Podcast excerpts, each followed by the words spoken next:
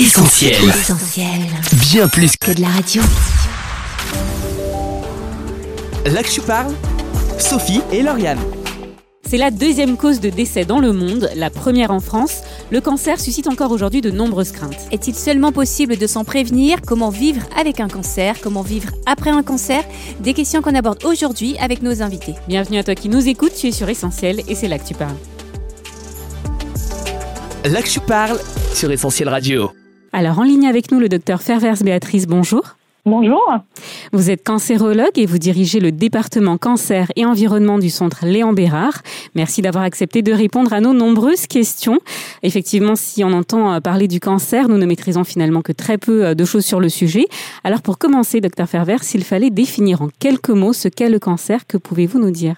Le cancer, c'est une pathologie qui est devenue la première cause de décès euh, en France, avec près de 400 000 euh, cancers euh, tous les ans. Le euh, cancer, c'est donc des tumeurs qui résultent, différentes tumeurs dans différents types d'organes, qui résultent euh, développement de cellules ayant acquis la capacité de se multiplier de façon incontrôlée, qui donnent donc des tumeurs et qui peuvent effectivement se développer parfois parce qu'un sujet a une prédisposition génétique, parfois parce que c'est le facteur de pas de chance. Et aussi, on sait aujourd'hui que à peu près 40% des cancers se développent euh, directement en lien avec euh, des facteurs de risque connus, identifiés, avérés et euh, pour lesquels on peut également proposer des mesures de prévention. Alors justement, c'est l'objet euh, de notre deuxième question. Est-ce que nos modes de vie sont en cause? Avant de vous laisser la parole, on a posé la question dans un micro-trottoir. Je vous propose d'écouter. En effet, euh, je pense que essentiellement l'alimentation euh, apporte de nombreux méfaits à notre corps et entraîne le cancer. Très certainement, ou en tout cas de ce qu'on respire, oui, très certainement. Euh, un petit peu, je pense que c'est quelque chose qui se développe de plus en plus ces dernières années, notamment euh, avec les cigarettes, des choses comme ça. Mais après, je connais pas particulièrement euh, le sujet, donc je pourrais pas m'avancer euh, beaucoup plus. Docteur Fervers, euh, votre réaction, qu'en est-il réellement? Eh bien, je pense que euh, bah, les personnes interviewées euh, identifiaient effectivement principalement euh, trois facteurs qui sont euh, la cigarette. Effectivement, on estime que le tabac est responsable en France de 20% des cancers. Donc, c'est le facteur de risque le plus important, facteur qui est associé avec euh, un risque important. Les personnes ont également parlé de l'alimentation. L'alimentation, ça couvre euh, qu'est-ce qu'on mange et aussi combien on mange et surtout quand on mange trop et, qu'on développe un surpoids et une obésité. Et donc c'est euh, quelque chose euh, euh, ensemble et, et puis ça a un équilibre avec l'activité physique. Et euh, si on prend ces facteurs ensemble, on peut considérer que l'alimentation, le surpoids et l'obésité et le manque d'activité physique responsables euh, ensemble de 12% des cancers. Et puis la personne parlait également de ce qu'on respire. Alors, euh, contrairement à ce que euh, parfois pensent les gens, c'est les facteurs comme le tabac, l'alcool, l'alimentation, l'obésité qui sont les principaux facteurs avant les expositions environnementales et ce qu'on respire, donc la pollution atmosphérique, c'est à peu près euh, 1% des cancers. D'accord. Et alors pour tout ce qui est euh, des euh, déodorants antitranspirants, des téléphones portables, de certaines substances chimiques présentes dans nos cosmétiques ou nos produits ménagers, on en entend beaucoup parler, de quoi susciter euh, pas mal de craintes. Que faut-il euh, en penser? Est-ce qu'il faut s'en inquiéter? Alors effectivement, on est souvent euh, beaucoup plus interloqué, euh, on se pose plus des questions, on a plus une perception d'un risque parfois important sur des choses qu'on ne maîtrise pas, qu'on ne connaît pas, euh, par rapport à des facteurs euh, bien connus. Vous avez parlé euh, des déodorants. Aujourd'hui, très clairement, on a dans les cosmétiques un certain nombre de substances qui sont suspectées pour euh, intervenir dans les cancers. On parle notamment euh, dans les certaines crèmes, des parabènes, euh, de perturbateurs endocriniens. Ont été également suspectés euh, euh, les aluminiums dans euh, les déodorants. Aujourd'hui, très clairement, il n'y a pas de lien démontré avec les, les cancers. Et quand on parle de l'aluminium dans les déodorants, ce n'est pas ce qui est la formes d'aluminium ou les expositions d'aluminium qui ont été classées cancérogènes par le cirque.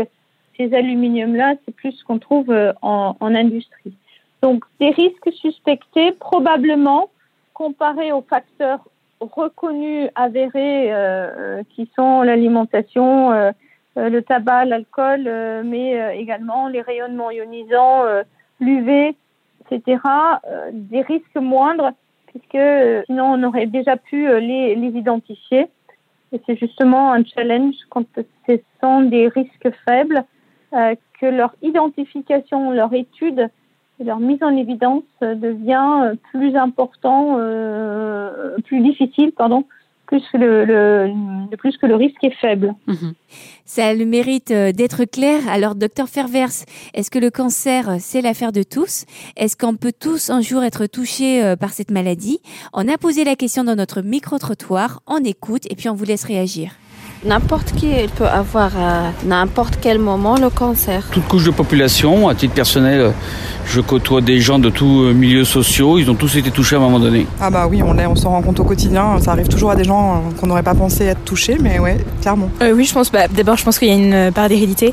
Enfin, je sais que par exemple dans ma famille, il y a plusieurs personnes qui ont été touchées, donc euh, entre guillemets, enfin vrai de dire ça, mais ça me surprendrait pas si un jour ça arrivait euh, à mes parents ou, ou même à, à moi-même. Mais après, je pense que oui, ça touche tout le monde, c'est pas forcément. Euh, ça dépend vraiment de nos habitudes et de nos façons de vivre. Votre réaction, docteur Fervers? Oui, c'est intéressant. Je pense que c'est effectivement une bonne notion là aussi. Le cancer, comme je disais tout à l'heure, c'est devenu la première cause de décès.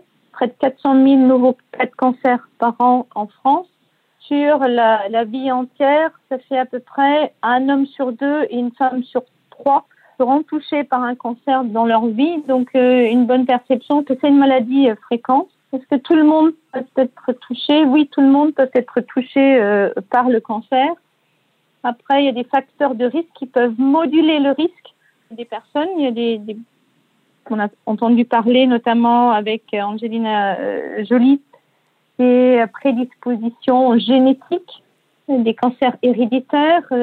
ces personnes ont souvent un risque bien plus important que la population générale.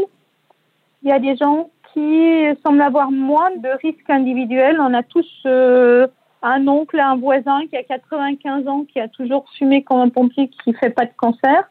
Donc, certains semblent être moins à risque et puis d'autres, il y a des inégalités dans les facteurs de risque et aussi des inégalités dans le facteur pas de chance. Et côté prévention, on a demandé à nos quelques sondés si, euh, selon eux, il y a des moyens pour prévenir le cancer. Je vous propose de les écouter avant de vous laisser euh, y répondre, docteur Fervers. Manger bien, il faut euh, prendre soin de nous. Sincèrement, je suis pas sûre. Enfin, je pense que c'est bien d'avoir une vie saine, d'essayer de pas fumer, des choses vraiment basiques. Mais bon, vous avez des gens qui fument pas, qui ont des cancers du poumon, donc euh, non, je suis pas sûre qu'on puisse s'en prémunir. À partir du moment où c'est où c'est médical, il y a des personnes qui ne fument jamais, qui peuvent pour autant avoir des, des cancers du poumon, donc euh, non, je sais pas, je vois mal comment on pourrait euh, prévenir ça. Votre réaction, docteur Fervers? Oui, c'est un questionnement aujourd'hui. Donc, euh, on sait que 40% des cancers pourraient être évités par des euh, mesures de prévention sur les facteurs de risque qu'on connaît. Après, euh, c'est effectivement, je pense que c'est justement ces réponses font écho à ce que je disais tout à l'heure, c'est qu'il y a le facteur aussi pas de chance, mmh. desquels on ne peut pas se prémunir. Et euh, on a aussi tous des exemples dans l'entourage de personnes qui ont mené un mode de vie sain, qui ont fait attention à l'exposition, qui malgré ça vont développer un cancer ce n'est pas quelque chose sur lequel il y a une protection de 100%, mais on peut diminuer son risque mmh. de façon importante euh, en suivant les recommandations de prévention sur les facteurs euh, connus. Et alors, toujours dans cet aspect euh, préventif, on entend parler de toutes sortes de régimes, des aliments comme le brocoli, l'artichaut ou encore le thé vert, voire le yaourt seraient des alliés anti-cancer. Que faut-il en penser, docteur Fervers? Alors, je pense qu'il y a effectivement des publications, des recommandations dans ce sens. Ce ne sont pas des choses qui sont avérées avec un haut niveau de preuve. Il y a surtout des recommandations, par contre, qui sont avérées euh, et qui sont prouvées et qui permettent de diminuer de façon parfois considérable le risque de cancer. C'est de ne pas fumer, de limiter la consommation euh, d'alcool le moins possible d'avoir une alimentation équilibrée et avec notamment la consommation régulière de fruits et légumes. on a tous entendu parler de 5 fruits et mhm. légumes par jour, ce qui est effectivement la recommandation. De faire attention, et c'est aujourd'hui devenu une épidémie en, en France aussi, c'est l'obésité. En 1980, il y avait 6% de la population française qui était obèse. En 2015, c'est 19%. Et donc la recommandation de garder ce qu'on appelle un poids de forme euh, ou de rester aussi mince que possible et éviter la prise de poids et euh, le surpoids. Alors pour éviter cette prise de poids, il y a bien sûr le sport, l'activité physique. C'est un sujet sur lequel vous avez euh, beaucoup travaillé, l'activité physique avant, pendant et après un cancer. Est-ce que vous pouvez nous en dire quelques mots? Alors effectivement, au sein de, de, mon département, nous avons développé depuis euh, dix ans maintenant euh, les approches de prévention intégrées dans le parcours de, de soins pour euh, intégrer cette notion prendre soin de soi avec les patients de cancer et donc plus particulièrement sur la prévention de la prise de poids, de l'obésité et donc de la prise en charge en activité physique adaptée. Alors plus particulièrement sur cette activité physique adaptée, les données euh, sont maintenant euh, connues à un haut niveau de, de preuves scientifiques d'un impact favorable d'abord sur la fatigue associée au cancer, un impact favorable sur la qualité de vie, par contre, donc fatigue et qualité de vie, mais il y a aussi de plus en plus de données qui euh, montrent que d'une part, le déconditionnement physique qu'on observe très fréquemment chez les patients atteints de cancer est associé un moins bon pronostic et que l'activité physique, notamment chez les patients atteints de cancer du sein, le cancer euh, du côlon et du cancer de la prostate, pourrait être associée à un meilleur pronostic, à une amélioration de la survie et une diminution du risque de récidive chez ces personnes. Là encore, comme on a vu tout à l'heure, la prévention, c'est pas une garantie absolue. Et donc, euh, il peut bien sûr y avoir euh, là aussi des récidives, des deuxièmes cancers, même chez les personnes qui disent qu'ils ont adopté un mode de vie euh, sain. Mais très clairement, aujourd'hui, on peut considérer euh, un patient à qui on ne propose pas l'activité physique euh, au cours du parcours de cancer qui a une certaine perte de chance. Vous parliez de récidive. Les avancées dans la recherche ont permis depuis déjà quelques années de belles évolutions pour les traitements. Mais est-ce qu'on peut définitivement guérir d'un cancer? On écoute quelques réponses à ce sujet. Oui, il y a des gens que je connaissais et sont guéris. Il y a des gens qui se battent avec cette maladie euh, je pense pas. Je sais que mes connaissances qui ont déjà eu des cancers ont toujours une épée d'Amoclès sur le dos et il y a toujours cette euh, crainte d'un retour. Donc euh, je peux, je sais pas. Oui, je pense après il y a des y a des rechutes, mais je crois qu'il y a un délai de 5 ou 7 ans, il me semble, à partir duquel normalement on ne craint plus aucun risque, même s'il y a des visites de, de, de prévention. Ou, vérification Oui, je pense. Mon père a eu une tumeur euh, au rein qui s'est retrouvée quelques années après sur sa vésicule et il va encore toujours très bien aujourd'hui. Et tout ça, c'était il y a 10-15 ans. Donc, euh, ouais, je pense qu'on peut vivre avec. Ouais. Enfin, en tout cas, on peut vivre sans. Docteur Fervers, aujourd'hui, est-ce qu'on guérit d'un cancer? Alors, effectivement, l'amélioration des traitements, mais aussi des moyens diagnostiques fait que, voilà, qu'on prenne en charge des, un certain nombre de cancers plus tôt dans le développement donc aujourd'hui, on guérit entre 50 et 60% des cancers, avec des taux très variables en fonction des pathologies. Les cancers du poumon ou du pancréas restent de mauvais pronostics, et puis des cancers de bons pronostics ou très bons pronostics, comme euh, certains hémopathies malignes, les cancers du sein ou encore euh, la plupart des cancers chez l'enfant. Là aussi, c'est pas garanti. 50, on en guérit 50 à 60 donc il y a aussi malheureusement toujours des personnes qu'on n'arrive pas à guérir de, de, la maladie. Pour la plupart des cancers, on considère que voilà, passant ce délai des 5-10 ans, ce que disait euh, une des personnes, mhm. voilà, les risques de récidive euh, deviennent euh, très minimes, à part peut-être pour, pour certaines pathologies où, où, où, on a observé aussi des récidives à plus long terme. D'où aussi notre accent de plus en plus sur ce qu'on appelle la prévention tertiaire, de prendre soin de soi après un cancer, puisque parfois l'impact sur la survie est effectivement souvent voilà, chez les personnes qui craignent le retour, mais c'est surtout les, les, séquelles de la maladie et, et des traitements avec une, fatigue qui reste important. Un patient sur deux à cinq ans avec d'autres séquelles qu'il est important de prendre en charge, d'identifier ces séquelles et les prendre en charge, puisque ces séquelles peuvent être si on ne les dépiste pas, euh, être invalidant. Et là encore, euh, ensemble avec le, professeur Mauricette Michelet, euh, dans le département, on a développé un programme pour justement mettre l'accent sur cette prévention après cancer chez les patients. Très bien. Eh bien, merci beaucoup, docteur Fervers. On arrive déjà à la fin de cette interview. Merci d'avoir répondu à nos nombreuses questions. Pour aller plus loin, on invite nos auditeurs à se rendre sur le site centreleonbérard.fr. Encore merci et peut-être à bientôt sur Essentiel. À bientôt. Merci encore au docteur Fervers pour cette interview qui déjoue pas mal d'idées reçues, je pense. C'est en tout cas ce que l'on vérifie avec nos prochains invités. C'est l'heure du débrief plus. Là que je parle, le débrief plus. Et on accueille dans les studios Angeline, Sandra et Margaret. Bonjour mesdames. Bonjour. Bonjour. Angéline et Sandra, la maman et la fille, merci d'avoir accepté notre interview. Alors, vous avez eu un cancer toutes les deux durant la même période. On en saura plus dans quelques minutes. Et Margaret, ce n'est pas euh, votre premier passage à l'antenne d'essentiel. Hein? Et non. Et non, puisqu'il y a quelques années, en 2017, c'est pas si loin, vous étiez euh, venu nous parler de votre parcours avec la maladie. Aujourd'hui, vous revenez et vous nous en direz un peu plus en deuxième partie d'émission. Alors, on l'aura compris, euh, vous qui êtes concerné de très près par le sujet, qu'avez-vous pensé de l'interview qu'on vient d'écouter Qu'est-ce qui a particulièrement marqué votre attention? Oui, j'ai relevé des choses très intéressantes. Après, c'est vrai que j'étais en train de réfléchir et je me disais qu'on faisait partie de ces statistiques, qu'on était dans les, ces chiffres-là. Et ça fait, ça fait bizarre d'entendre euh, parler de tout ça. On est un chiffre. et c'est toujours assez étrange. Mais c'était très intéressant. Ça, ça balaye pas mal de sujets différents et on se retrouve. Enfin, moi, je me retrouve pas mal dans, dans certains points. Et vous, Angéline, qu'est-ce qui a retenu votre attention?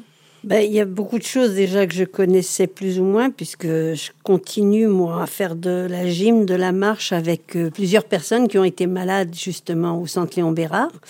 Et de fait, par cette activité, bon, ben, je les côtoie toujours. Et je vois qu'il y a ou de la récidive, ou il n'y en a pas. Enfin, voilà, quoi. Des personnes vont mieux, d'autres euh, rechutent. Euh, voilà. Sandra? Alors, bah moi, ce que je retiens, en fait, c'est qu'effectivement, ils disent euh, facteurs de risque, euh, notamment sur l'obésité, la cigarette, l'alcool, euh, l'alimentation. Bah, j'ai envie de dire qu'effectivement, on fait peut-être partie des cas facteurs pas de chance, puisque c'est pas notre cas. Il y en a qui font de la marche, etc., parce que c'est vrai qu'ils sont un peu mieux portants et puis ils aiment bien l'alimentation, mais ce qui n'était pas du tout mon cas, quoi.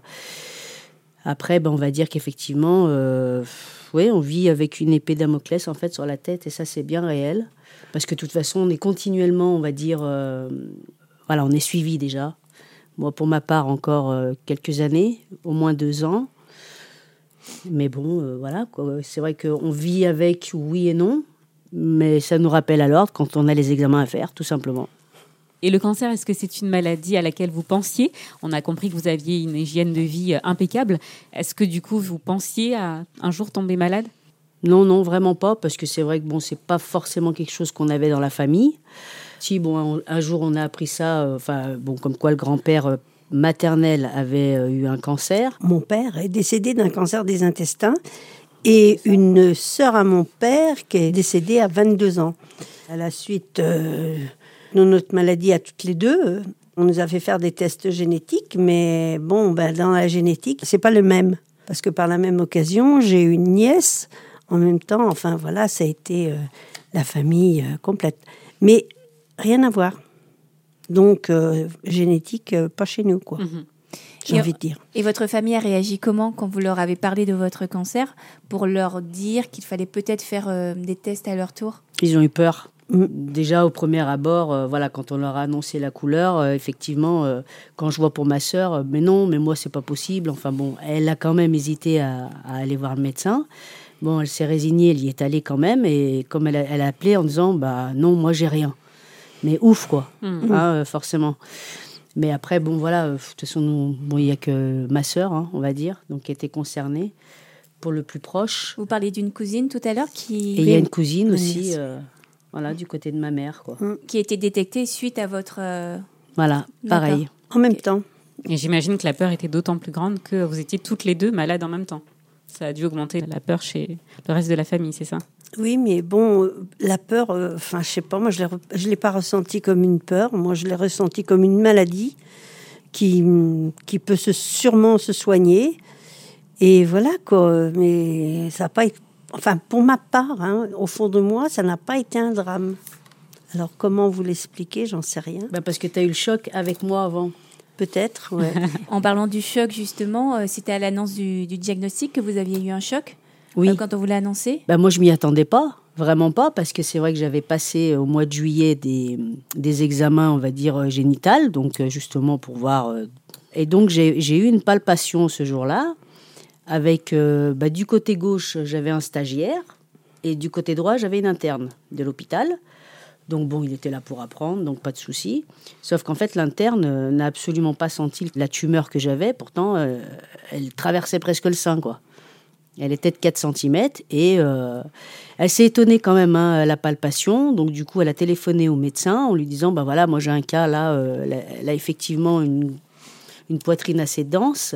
Qu'est-ce qu'il faut faire dans ce cas-là? Enfin, est-ce que je, préconise autre chose ou pas? Il a dit, non, non, c'est bon, laissez tomber, elle peut partir. Voilà, sans m'avoir vu, sans rien. Hein, euh. Donc forcément, euh, moi, en faisant euh, la mammographie donc au mois de septembre, j'étais confiante. il n'y avait pas de raison, puisque j'avais eu la palpation avant. voilà, ça a été ça en fait, la surprise. Et c'est pour ça que j'ai eu un choc. Et dans les mots qui ont été employés, vous l'avez ressenti comment en fait? Bah, En fait, quand on m'a fait la mammographie, on m'a dit, bon, c'était un vendredi. On m'a dit, bah écoutez, euh, vous repasserez lundi chercher les résultats, puisqu'on m'avait fait donc déjà d'une part une échographie, ensuite on m'a fait une mammographie. Ils voyaient bien quelque chose. Ils m'ont refait une échographie et de là ils m'ont dit, bah écoutez, on va faire un prélèvement, mais vous reviendrez lundi chercher les résultats. Et donc le lundi, je suis allée euh, donc voir le médecin qui devait me donner les résultats et le médecin euh, donc m'a demandé de m'asseoir au moment du rendez-vous et elle m'a dit, vous savez pourquoi vous êtes là? Bah, je lui dis oui, je viens chercher mes résultats. Et elle m'a dit, bah non, vous avez le cancer. Hmm. Mais alors là, c'était choc. Voilà. Et en plus, il fallait tout enlever. Euh, j'avais une tumeur importante et en plus, ça transperçait la peau. Enfin, j'avais la totale, quoi. Donc oui, ça a été assez euh, violent, on va dire. Et euh, est-ce que le fait de vivre ça à deux, en tant que mère et fille, est-ce que ça vous a aidé Est-ce que vous êtes soutenus mutuellement? C'était plus facile, entre guillemets, si je puis me permettre mais disons qu'au départ, euh, j'avais une fille qui voulait pas se soigner. Donc, euh, mon toubib m'a dit, écoutez, Madame Serrano, c'est bien, mais il faudrait que vous preniez les choses en main parce que votre fille ne veut pas se soigner. Alors, je prends les choses en main et puis, donc, je prends les rendez-vous, etc. Et là, il me dit, bah, écoutez, euh, de ce fait, faites-vous aussi faire une mammographie. Alors, je lui dis, bah, écoutez, docteur, euh, d'ici trois, trois ou quatre mois, euh, ça va être mon tour, donc ça peut bien attendre. Non, non, faites-le maintenant. Et puis, je fais la mammo et bingo. Donc, j'ai dit, c'est pas un hasard. Comme mademoiselle voulait pas se faire soigner, j'ai dit, ben, ben voilà, hein. il va falloir prendre le taureau par les cornes. Et j'ai pris les rendez-vous, on est allé. Et moi, je me suis dit, bon, ben, si j'ai mal aux dents, je vais chez le dentiste. Euh, j'ai un cancer du sein, et eh ben, on va aller à la Parce que, bon, elle était allée ailleurs, ma fille, et je lui ai dit, écoute, viens avec moi, comme ça, on aura deux pronostics, et on va faire les choses correctement, quoi. Ça s'est enchaîné comme ça. Alors, votre, votre traitement, Sandra, a été assez lourd. Comment vous l'avez supporté? Très bien. Euh, c'est ben voilà, peut-être du fait que ma mère ait eu le cancer en même temps que moi, on n'a pas eu à subir vraiment euh, cette maladie tout seul. Et puis tout compte fait, euh, ben, on soucie toujours plus de ses proches que de soi-même. Donc du coup, bon bah, enfin moi tout s'est bien passé. J'ai vraiment eu aucun problème, que ce soit avec la chimiothérapie, la radiothérapie. j'ai eu absolument aucun symptôme pour dire que je ne supportais pas ce traitement. Et vraiment, tout a été bien fait, quoi. Voilà, pour ma part en tout cas. Et euh, en préparant cette émission, Sandra, vous nous disiez que euh, cette épreuve était une vraie euh, remise en question dans votre vie. Est-ce que c'est bien ça? Oui, c'est bien sûr une remise en question parce qu'on vivait quand même avec pas mal de stress à l'époque. Moi, j'étais quelqu'un euh, qui était très euh, active, on va dire. Fallait que ça, que ça aille vite, quoi. Et puis bon, je pense que le facteur stress, peut-être il y est pour quelque chose, mais on me dit que c'est un cancer hormonal. Alors je me dis, les hormones et le stress, c'est peut-être pas lié, je ne sais pas. D'ailleurs, moi, ça reste un point d'interrogation. Je n'ai toujours pas la réponse.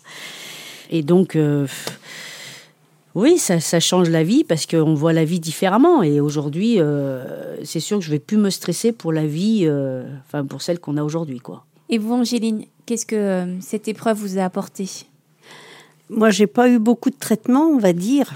J'ai eu une seule chimio et après j'ai eu des rayons. Mais à la suite de cette chimio, j'ai fait une septicémie, une phlébite dans le bras et un staphylocoque doré. Donc je suis restée 15 jours à l'hôpital, mais bien. On va dire, encore dernièrement, mon oncologue m'a dit que j'étais vraiment... J'ai vraiment, vraiment failli y passer. Voilà ce qui les termes. Je n'y suis pas passée. Pourtant, elle ressemblait à un ballon de baudruche. Elle était prête à partir. Euh, puis non, elle est restée avec nous. Eh bien, mesdames, en tout cas, merci. Merci euh, pour votre témoignage. On vous garde avec nous euh, dans les studios. Surtout euh, vous, Margaret, hein, puisqu'on ne mhm. vous a pas beaucoup entendu parler, mais on va en découvrir un peu plus sur votre témoignage. Mais avant, on va marquer une petite pause en musique, non sans rappeler notre campagne de financement participatif Ensemble Construisons. Et oui, merci à toutes celles et ceux qui nous ont rejoints dans cette aventure, nous permettant d'atteindre les 45% de notre objectif de 100 000 euros.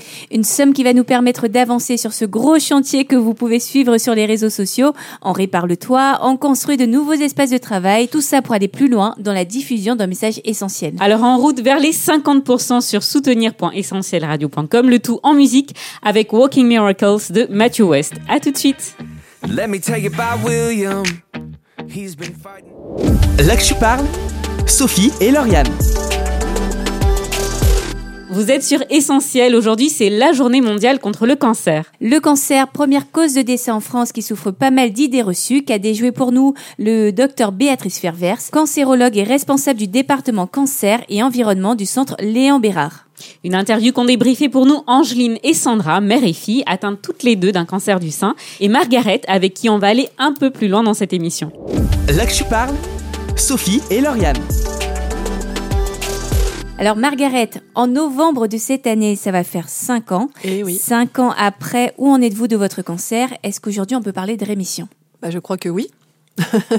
oui, euh, à ce qui paraît, voilà, c'est la rémission. Maintenant, on reste prudent et euh, on vit la vie à pleines dents. Alors, quelqu'un dans le micro-trottoir parlait d'une épée de Damoclès. Sandra, vous aviez réagi là-dessus. Est-ce qu'en effet, il y a ce risque de rechute qui est là et qui vous inquiète peut-être? Alors, inquiète, non. Ça fait partie du parcours. Donc, une fois qu'on a adopté euh, la maladie, on adopte cette partie-là. Mais en aucun cas, je suis inquiète. Viendra ce qui doit venir. Alors on va peut-être comprendre avec la suite euh, de l'interview pourquoi.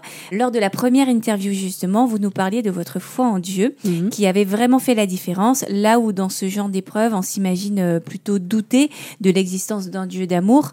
Comment votre foi a-t-elle résisté à cette épreuve? Comment est-ce qu'elle a résisté? Je crois qu'en fait, elle a grandi.